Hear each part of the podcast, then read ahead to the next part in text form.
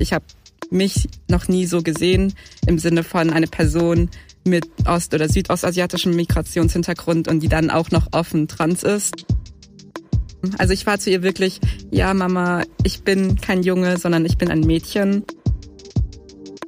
Dann haben wir auch gar nicht mehr viel mehr darüber geredet, sondern haben einfach nur geweint. ihr seid gut, so wie ihr seid. Ihr habt es verdient, geliebt zu werden. Ihr solltet euch selber lieben. Und wenn es immer noch nicht so weit ist, ist es auch okay. Xin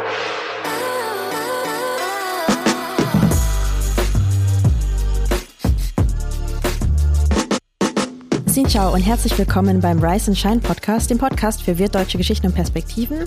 Am Mikro hört ihr gerade Vanessa Wu. Ich bin Redakteurin bei Zeit Online und co-hoste diesen Podcast zusammen mit Lintu Tran. Ich bin freie Journalistin unter anderem für WDR Cosmo. Ja, und wir machen seit über vier Jahren jetzt schon diesen mhm. Podcast. Mhm. Ne? Ist ziemlich crazy, ziemlich lang.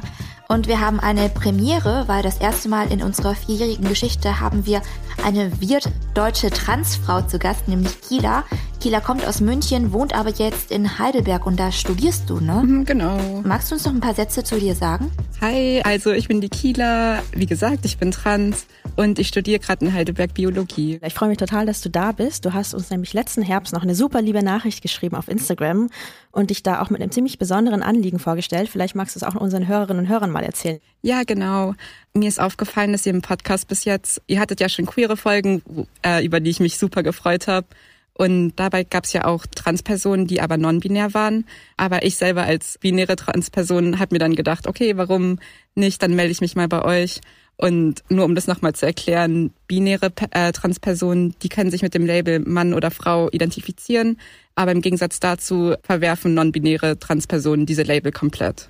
Das heißt, du identifizierst dich jetzt als Frau? Mhm, genau. Also ich identifiziere mich zu 100 Prozent als Frau. Klar, in dem Transition-Prozess überlegt man sich ja auch, bin ich vielleicht doch non-binär? Wie sehr an einer Frau bin ich jetzt dran, aber ich kann mich damit zu 100 Prozent identifizieren. Und gehst auch ziemlich offen damit um. Du hast ja auch einen TikTok-Kanal zum Beispiel, wo du Transaufklärung machst. Und ich finde das sehr bemerkenswert, weil ich glaube, unsere queeren Folgen sind auch deswegen so geworden, wie sie wurden, weil das erstmal die Menschen sind, die wir kannten oder die überhaupt auf unserer Bildfläche erschienen sind, zum Beispiel auf Instagram oder so in unserem Leben. Und eine vietnamesische Transperson einfach noch gar nicht bislang. Also das bist tatsächlich du und ich weiß auch gar nicht, ob du noch überhaupt eine weitere kennst, was nicht heißt, dass sie nicht existieren, aber dass sie zumindest nicht so sichtbar waren. Vielleicht liegt es auch einfach daran, dass wir ziemlich alt sind. Wir sind fast drei. Vielleicht sind wir einfach alt und die Gen Z ist ganz anders drauf. Aber, aber wie kommt es denn dazu, dass du so offen damit umgehst? War das für dich ganz selbstverständlich schon immer oder ist es noch eine ganz junge, frische Sache? Uh, um ehrlich zu sein, ist es noch ziemlich frisch weil ich habe das Privileg, dass man mir mein Transsein einfach nicht ansieht. Deswegen konnte ich dann ab einem gewissen Moment als Cis-Frau, also als Nicht-Trans-Frau, ganz, also leben oder passen, sagt man auch. Und dann die Entscheidung, dass ich offen damit umgehen will, kam erst seit ungefähr einem halben, einem Jahr. Weil davor, irgendwann habe ich den Leuten dann schon gesagt, aber ich habe das nie, es gab immer diese Barriere.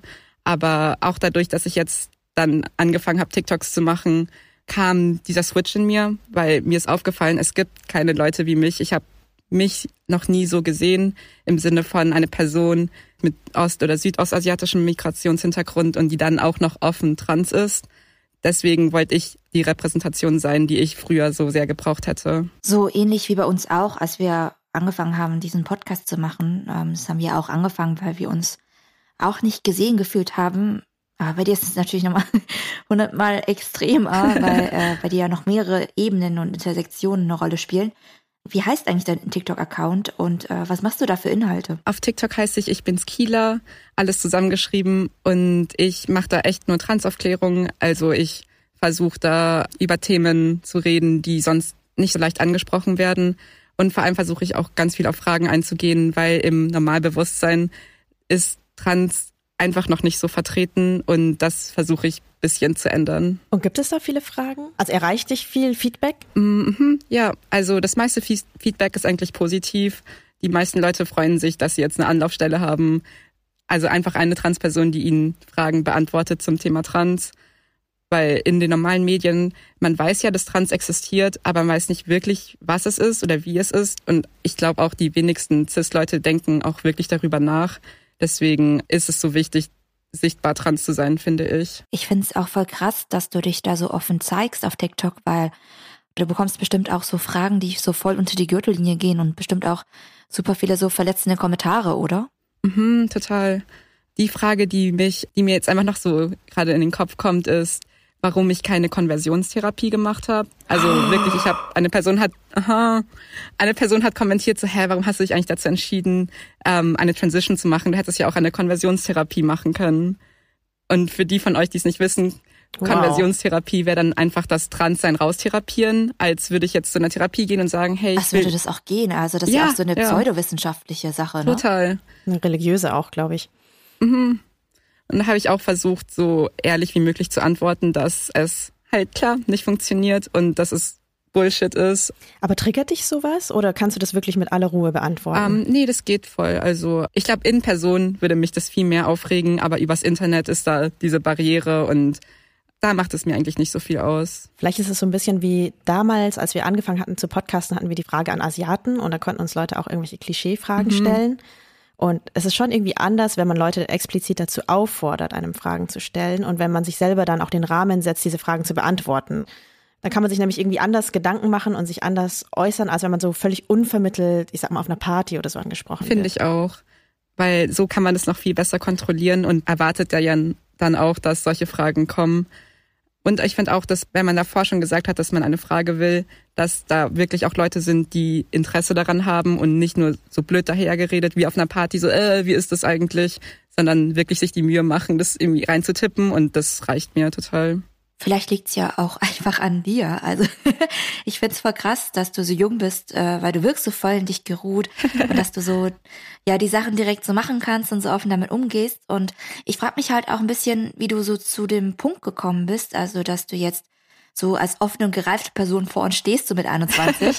äh, und deswegen wollte ich ja auch so ein bisschen in deine Kindheit zurückspringen, weil es ja auch schon krass ist, einfach in einem vietnamesischen Haushalt irgendwie auszuscheren alleine schon, ne? Weil es da auch einen extremen Druck gibt von der Familie zum Beispiel, aber auch von der Community vielleicht, auch wenn es die in deinem Ort gibt, allein schon eine bestimmte Karriere einzuschlagen, bestimmte Noten zu schreiben, aber auch bestimmte traditionelle Rollenklischees sozusagen auszufüllen. Ja. Ne? Also äh, wie war das damals bei dir? Also ich bin in meiner Familie der erstgeborene Sohn. Also ich habe noch einen jüngeren Bruder und wir sind zu zweit.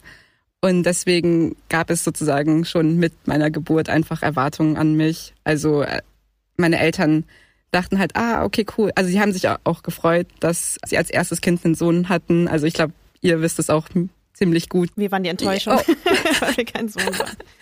ja, ich war dann die Enttäuschung später. Und was heißt später? Konkret mit 13. Ah, das heißt, bis dahin warst du einfach der mhm, Sohn. Genau.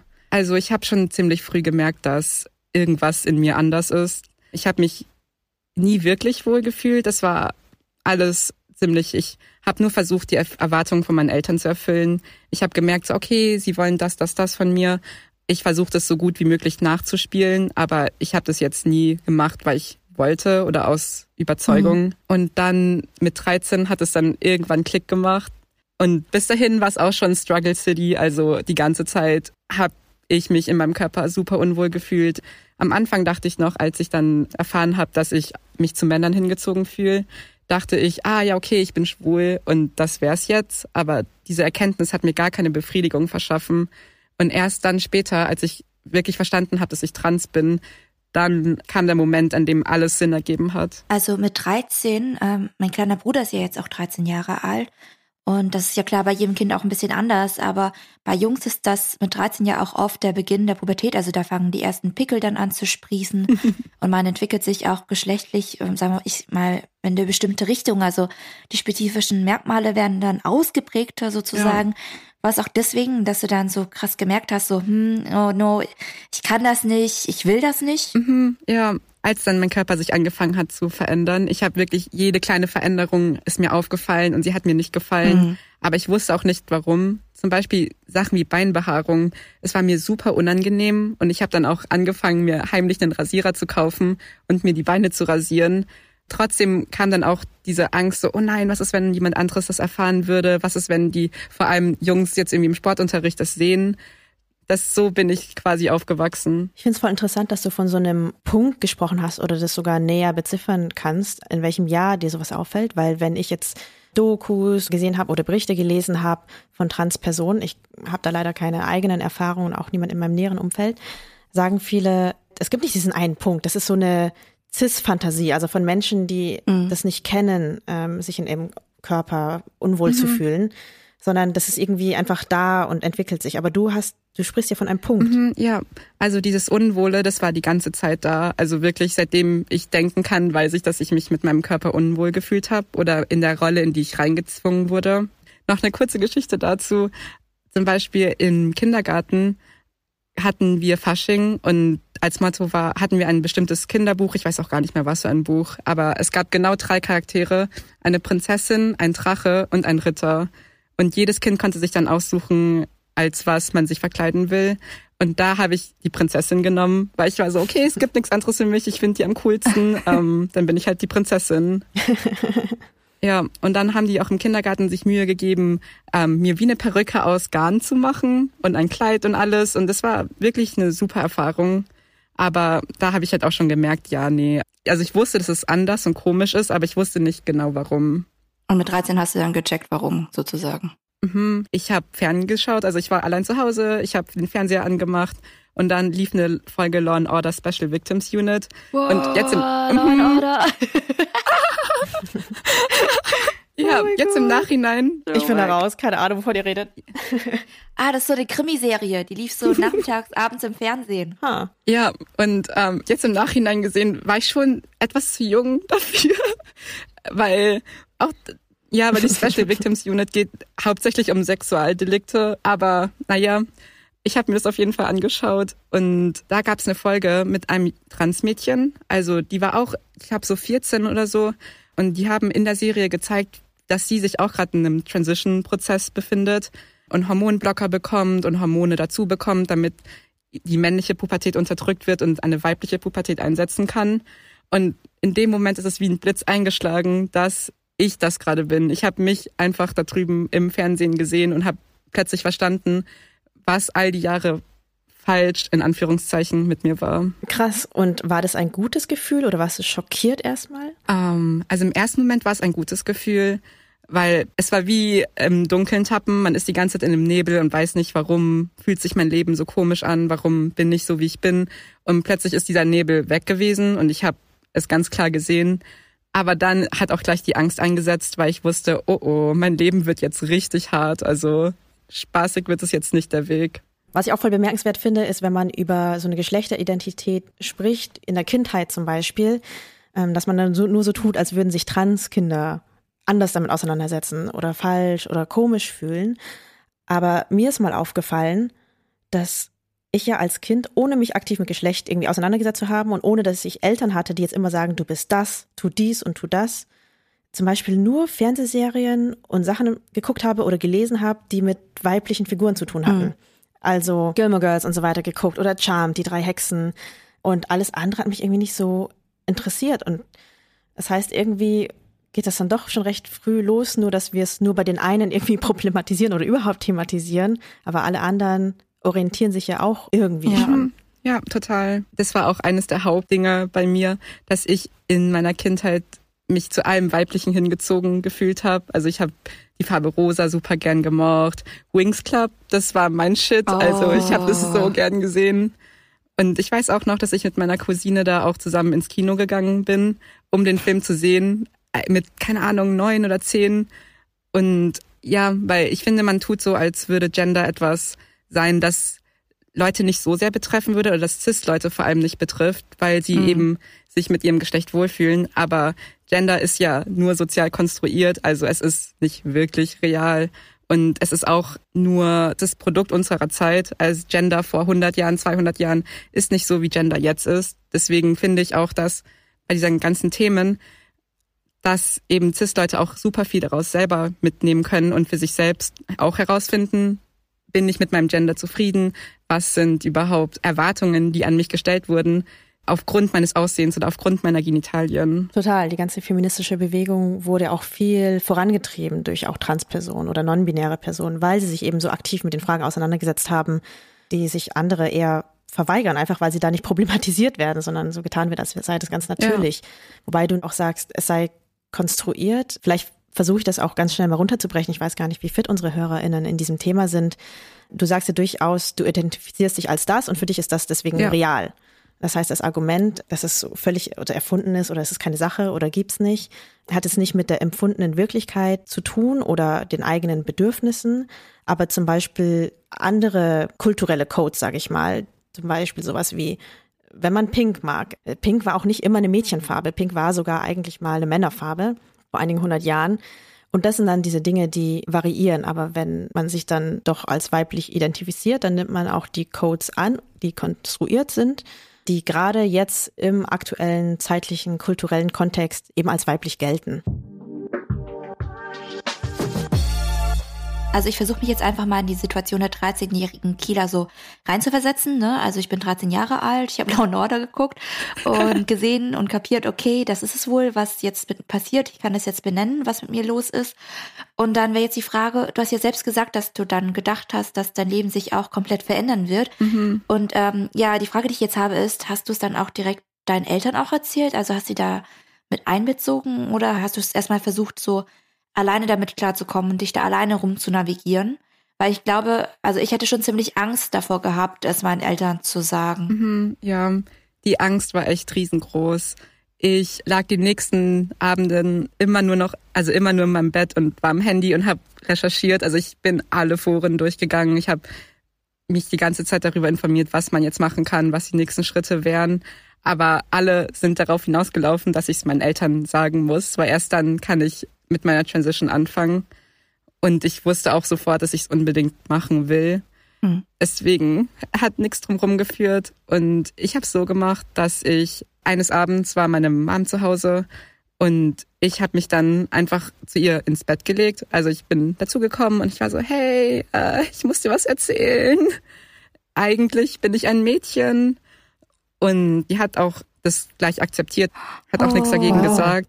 Mhm. Krass. Ja, also ich war zu ihr wirklich, ja, Mama, ich bin kein Junge, sondern ich bin ein Mädchen.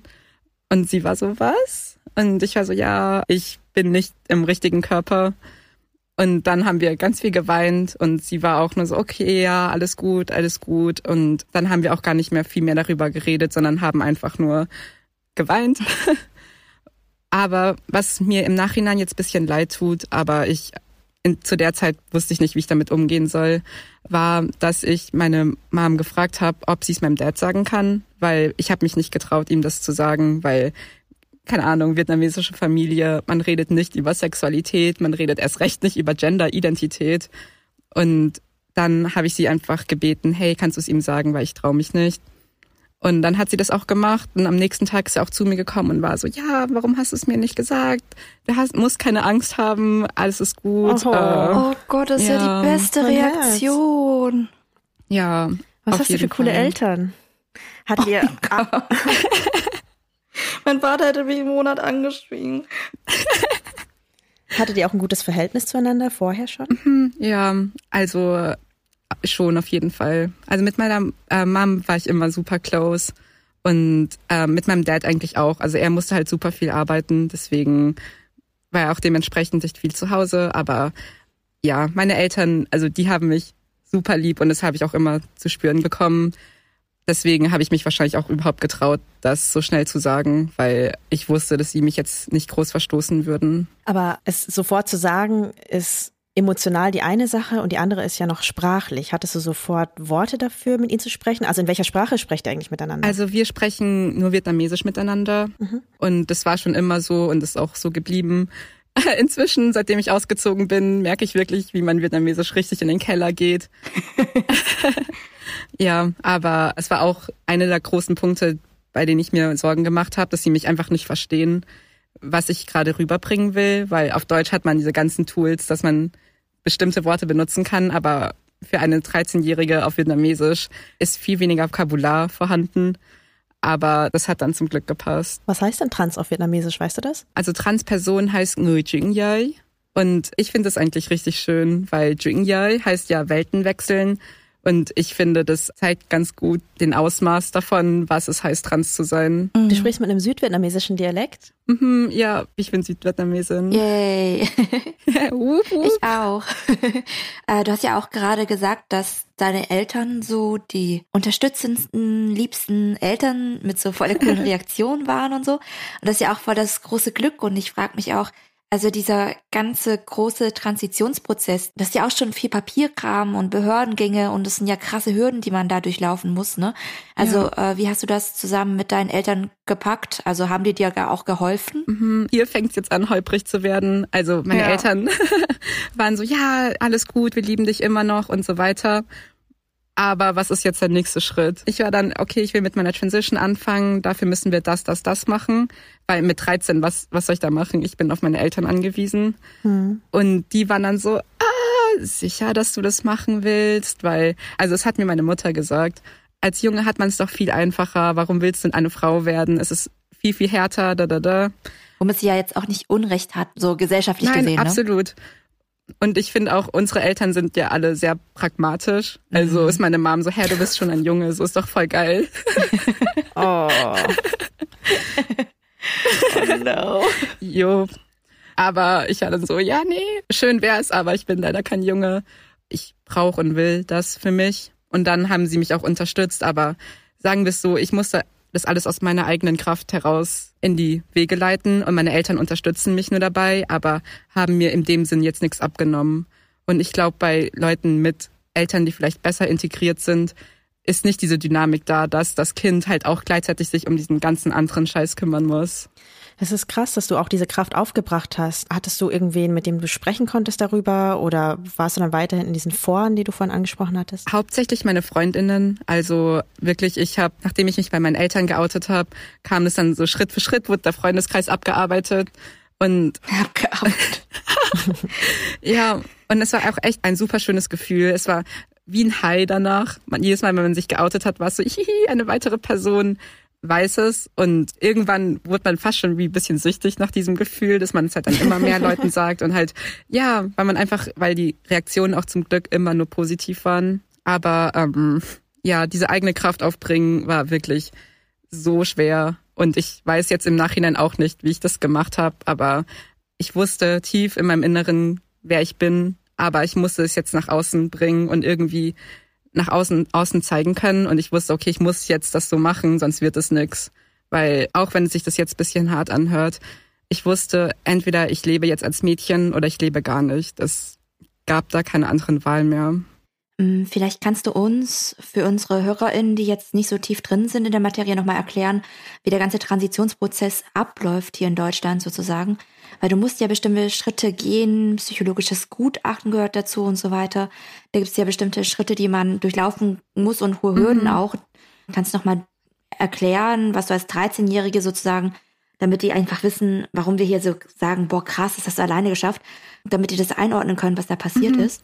Also man muss damit anfangen, dass man ein psychologisches Gutachten braucht. Also mein Ziel war ja, Hormonblocker zu bekommen erstmal, damit die männliche Pubertät aufgehalten wird und dann, also danach dann die weibliche einsetzen mit eben künstlich zugeführten Östrogenen.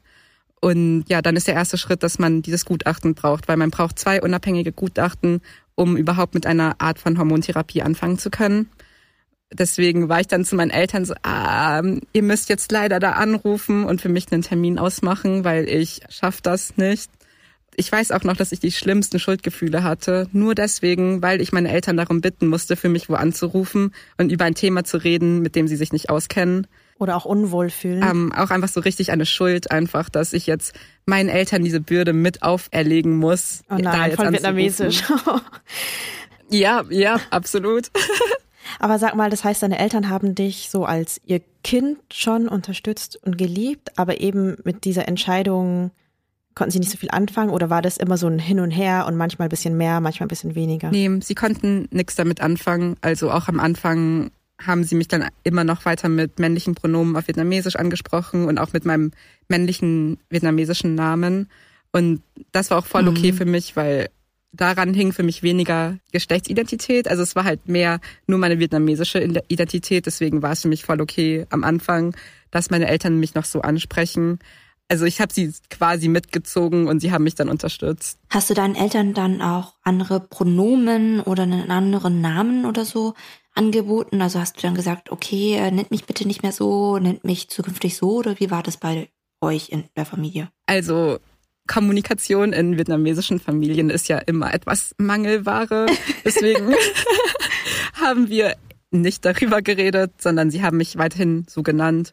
Und auch mein Bruder hat mich immer noch Anhai genannt die ganze Zeit. Also großer Bruder. Ja, und das hat dann auch paar Jahre gedauert, bis ich das dann geändert habe, auch als ich dann in der Außenwelt schon Kila ähm, hieß und auch alle mich mit weiblichen Pronomen angeredet haben, haben meine Eltern es noch nicht gemacht. Und ab irgendeinem Punkt war ich dann so, ja, nee, ähm, das haut sich nicht mehr. Könnt ihr bitte ab jetzt zu mir Kila sagen?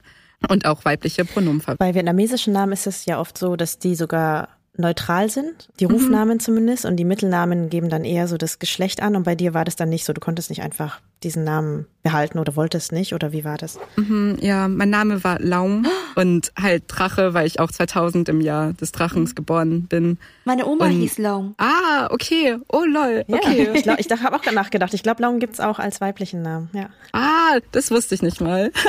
Und da zum Beispiel habe ich auch noch, als ich dann meinen Eltern gesagt habe, hey, könnt ihr mich ab jetzt Kieler nennen, davor habe sie gefragt, ob sie mir eigentlich auch noch mal einen weiblichen vietnamesischen Namen geben können, weil irgendwie war es halt so, dass man immer nur zusammen vietnamesisch geredet hat.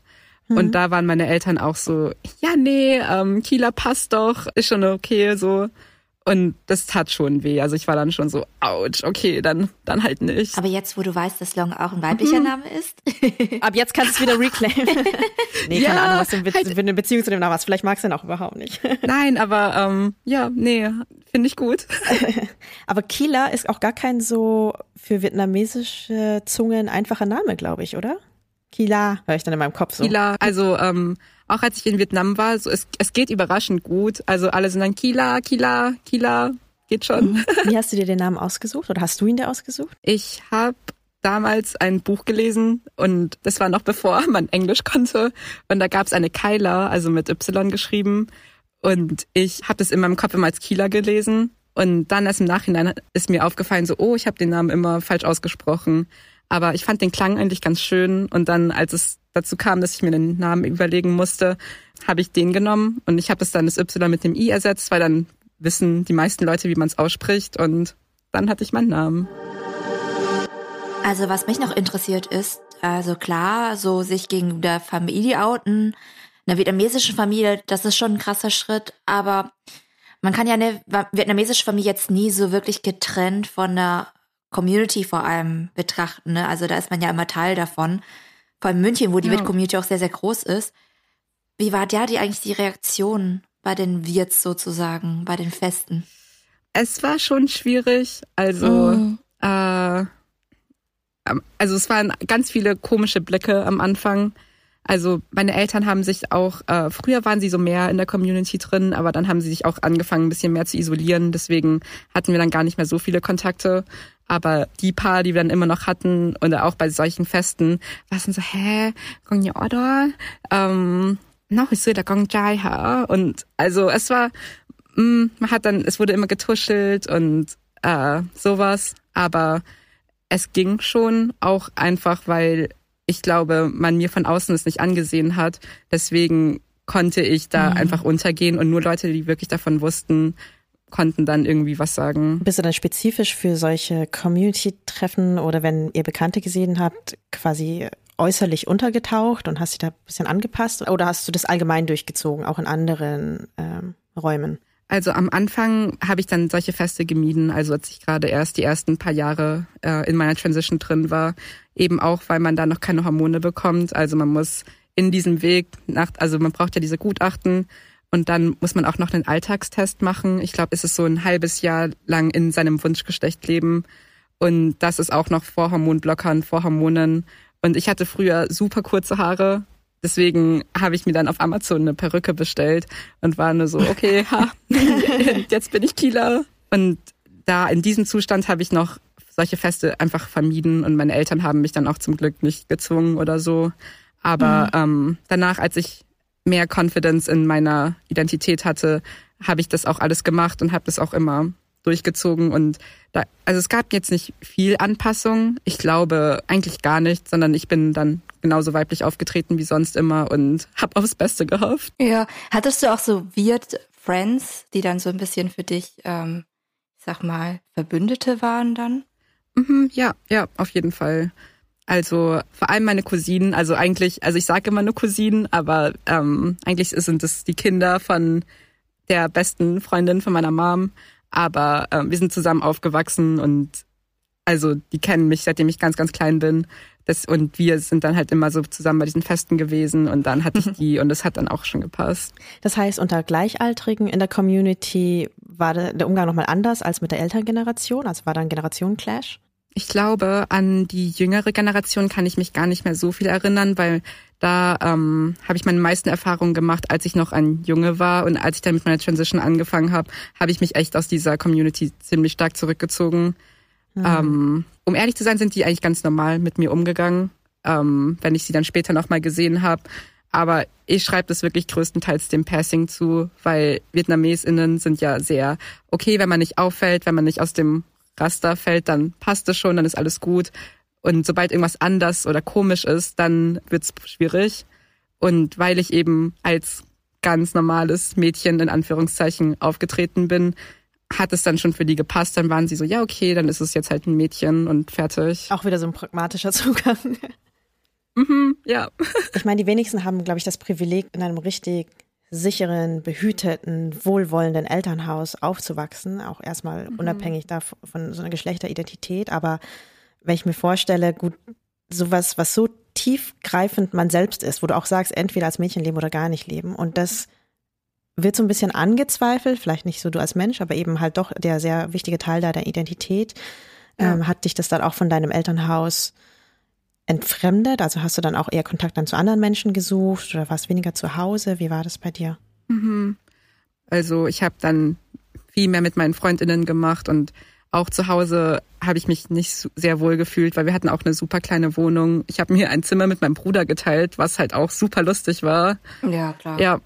Und ähm, ja, und dieses Anzweifeln und weil es war dann erst, wenn, als meine Eltern gesehen haben, dass ich mit meiner Identität zufrieden bin und ich das selber stemmen kann, dann haben sie mich erst wirklich angefangen, mehr zu unterstützen oder haben das dann auch als Selbstverständlichkeit wahrgenommen. Aber so, solange sie noch irgendwie Unsicherheit oder sowas gesehen haben, haben sie auch mehr gezweifelt, was ja ähm, super paradox ist, weil genau dann braucht man ja mehr Unterstützung. Aber Boah, hast du dann auch versucht, manchmal fester in deine Entscheidung zu wirken, als du es warst? Ja, ja, absolut also auch überhaupt diesen ganzen Prozess anzutreten. Ich wusste nur tief in meinem Inneren so, ah, ich bin ein Mädchen, das weiß ich. Aber wie kann man das schon wirklich wissen? Also äh, als so 13-jährige Person da mh, mm, war es halt mhm. einfach nur, okay, ich, ich, also irgendwas zieht mich in diese Richtung und ich gehe dem jetzt nach.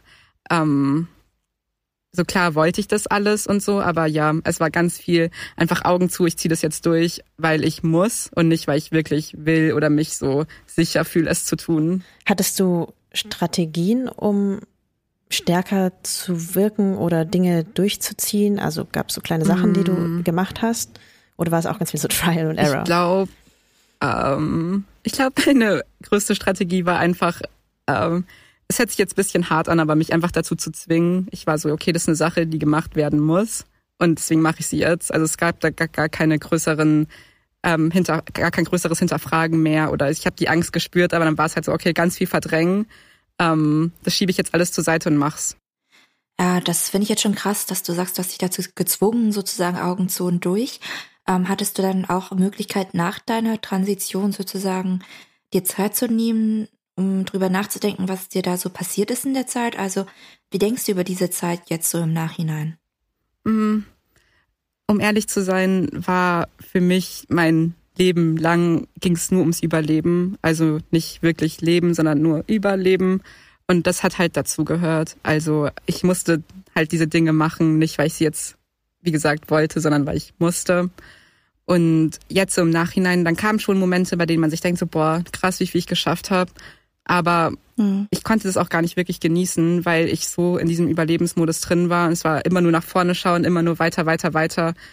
nächster Meilenstein erreichen, jetzt Hormonblocker bekommen, als nächstes die Hormone bekommen, jetzt lange Haare haben, sowas. Ja, und ich habe auch wirklich super viel Therapie gebraucht. Ich bin jetzt immer noch in Therapie, um einfach nur mit diesen ganzen Dingen zu copen, ja. was auch für Schaden angerichtet wurde in dieser Zeit, eben weil ich ähm, mich die ganze Zeit zwingen musste, Dinge zu tun, die ich nicht wirklich tun will. Ich wollte gerade sagen, es hört sich so anstrengend an. Ab wann hast du dir denn dann Hilfe geholt? Was ganz cool war, ist, dass in diesem Prozess muss man auch in, sich in einer Psychotherapie befinden, also um die Transition machen zu können, hormonell. Und deswegen war ich zu meinen Eltern, ja, ich brauche jetzt auch noch eine Psychotherapie. Und mein Vater hat dann seinen Chef gefragt und der kannte sogar jemanden. Und deswegen. Sein Chef? Ähm, Mhm.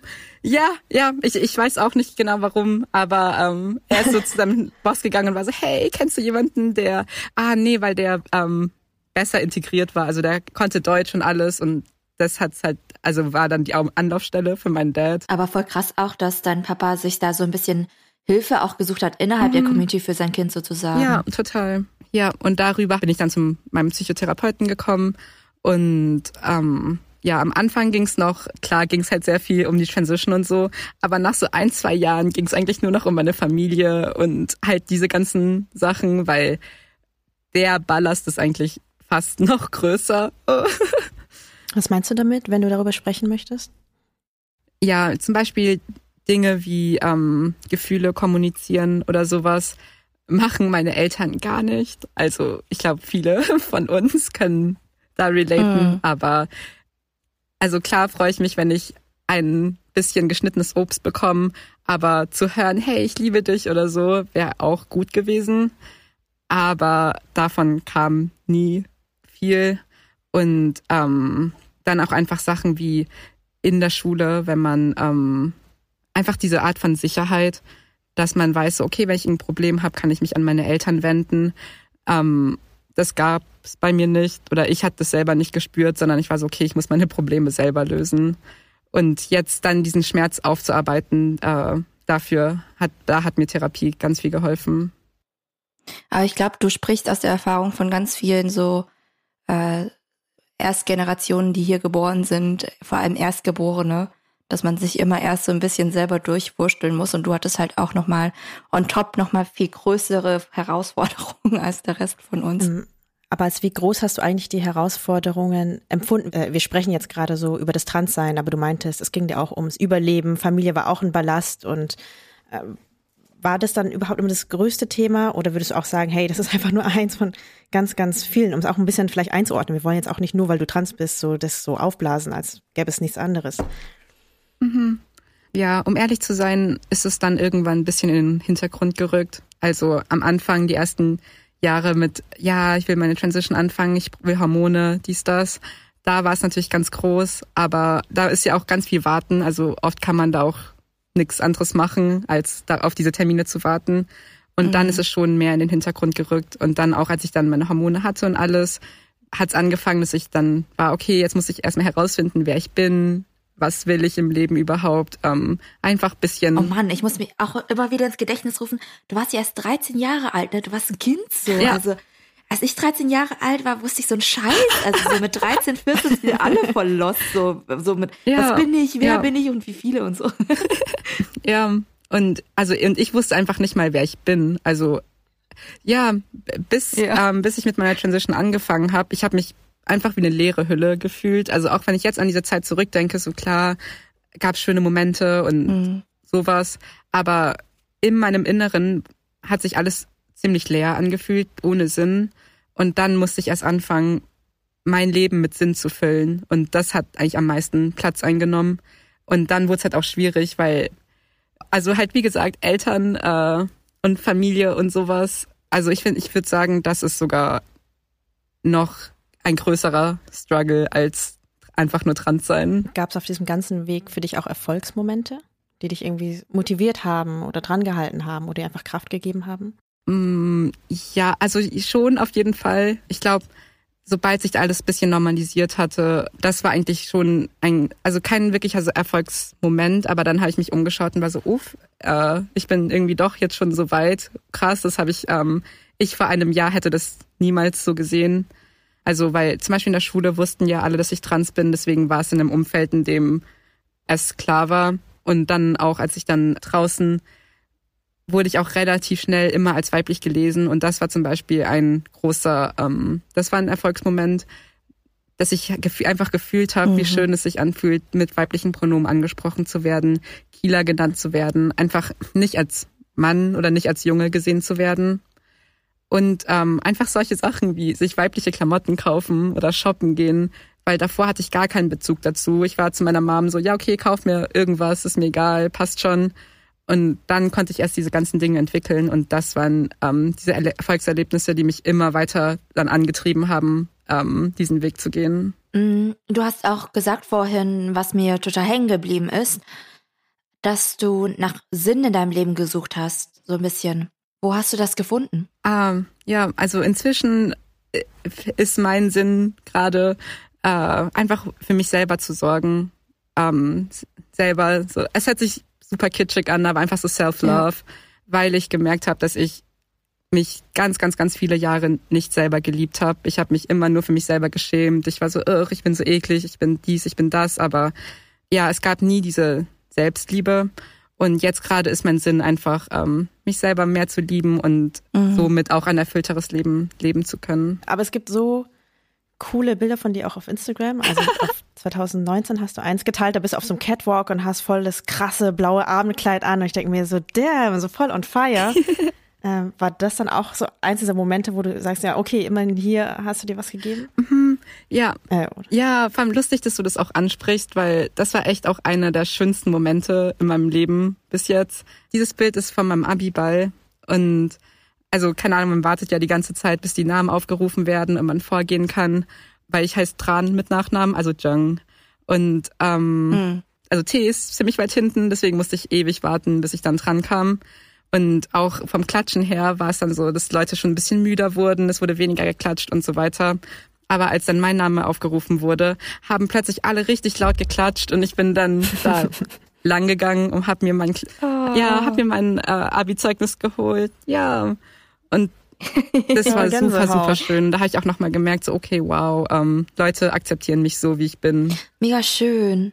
Ich glaube, bei mir wäre es nicht so gewesen. also ich war auf so einer katholischen Schule. Ich glaube, bei mir wäre das nicht so ausgegangen. Das wäre so eine Katastrophe gewesen, oh, glaube ich.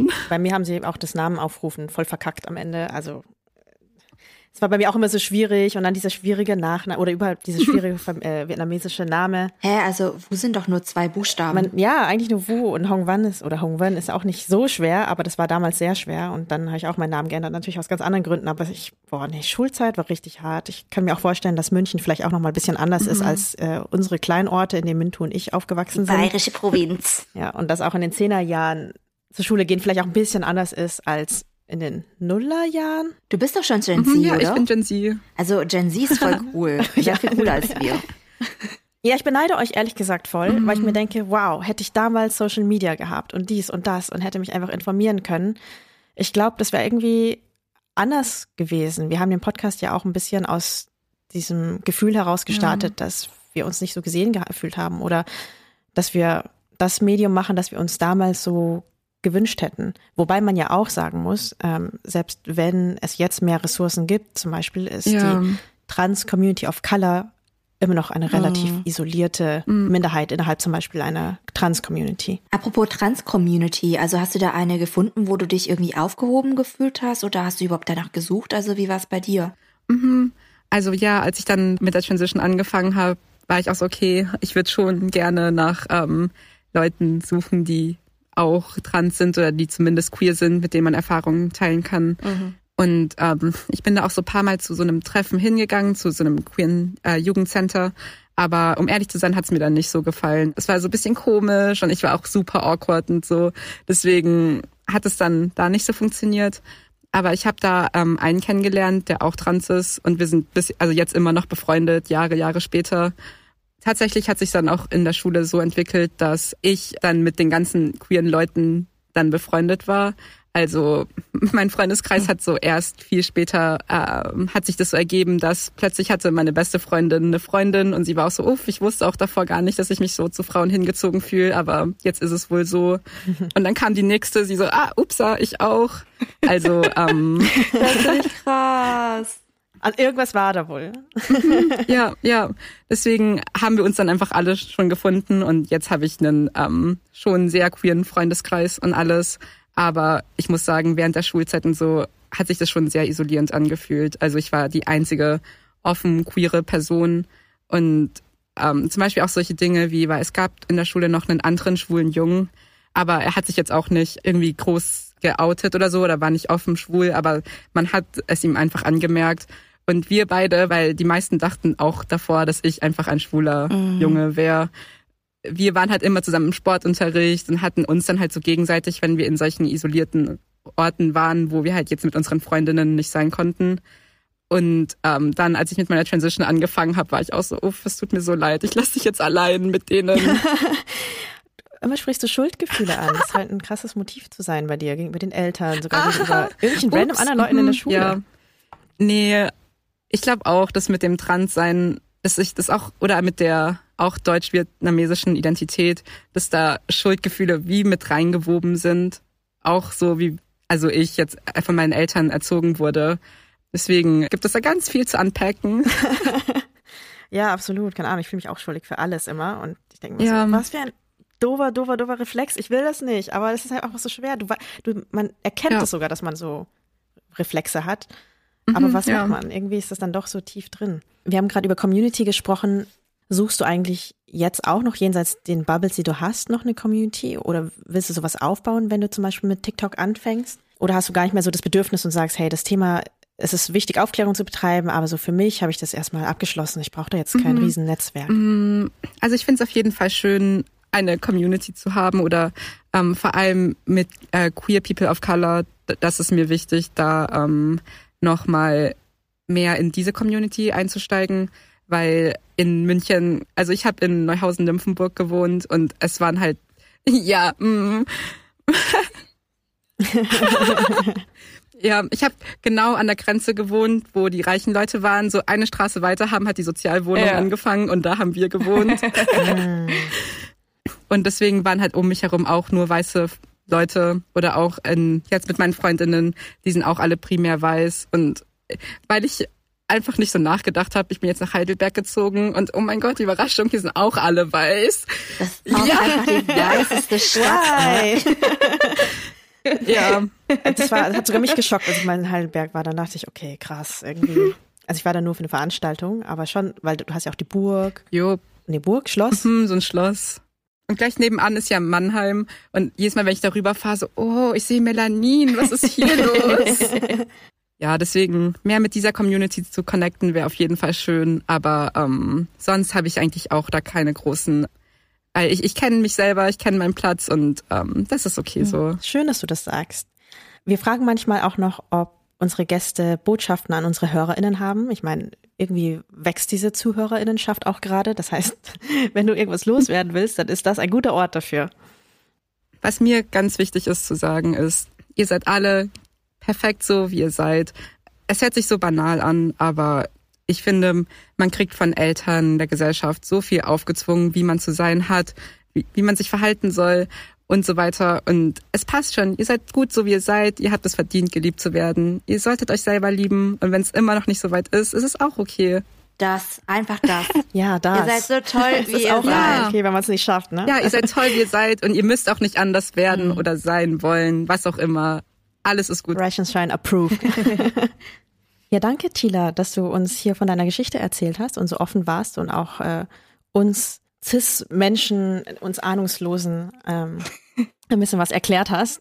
ich hoffe, das war jetzt nicht alles so cringe für dich. nein, nein. Aber nein. auf jeden Fall finde ich es sehr, sehr mutig, den Weg, den du gegangen bist und auch so offen einfach zu sprechen. Und ich hoffe, das erreicht ganz viele Menschen und inspiriert sie vielleicht auch, sich treu zu bleiben und den Weg der Selbstliebe zu gehen. Ja.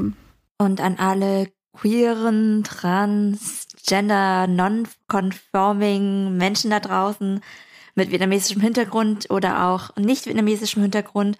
Ihr hört, wir sind da. Es gibt alle, yes. wir sind alle da. Wir schreiben auf jeden Fall Kielas Instagram und äh, TikTok in unsere Shownotes rein und ein paar Vokabeln drunter, die Kila hier erklärt hat, aber auch ein paar, vielleicht die wir noch finden in dem Zusammenhang. Joa, ich würde mal sagen, das war's von uns heute. Danke, Kila, dass du dabei warst und deine Geschichte erzählt hast nochmal. Unsere nächste Folge wird eine Live-Folge sein äh, vom Zeit Online Podcast Festival am 11. Juni in Berlin.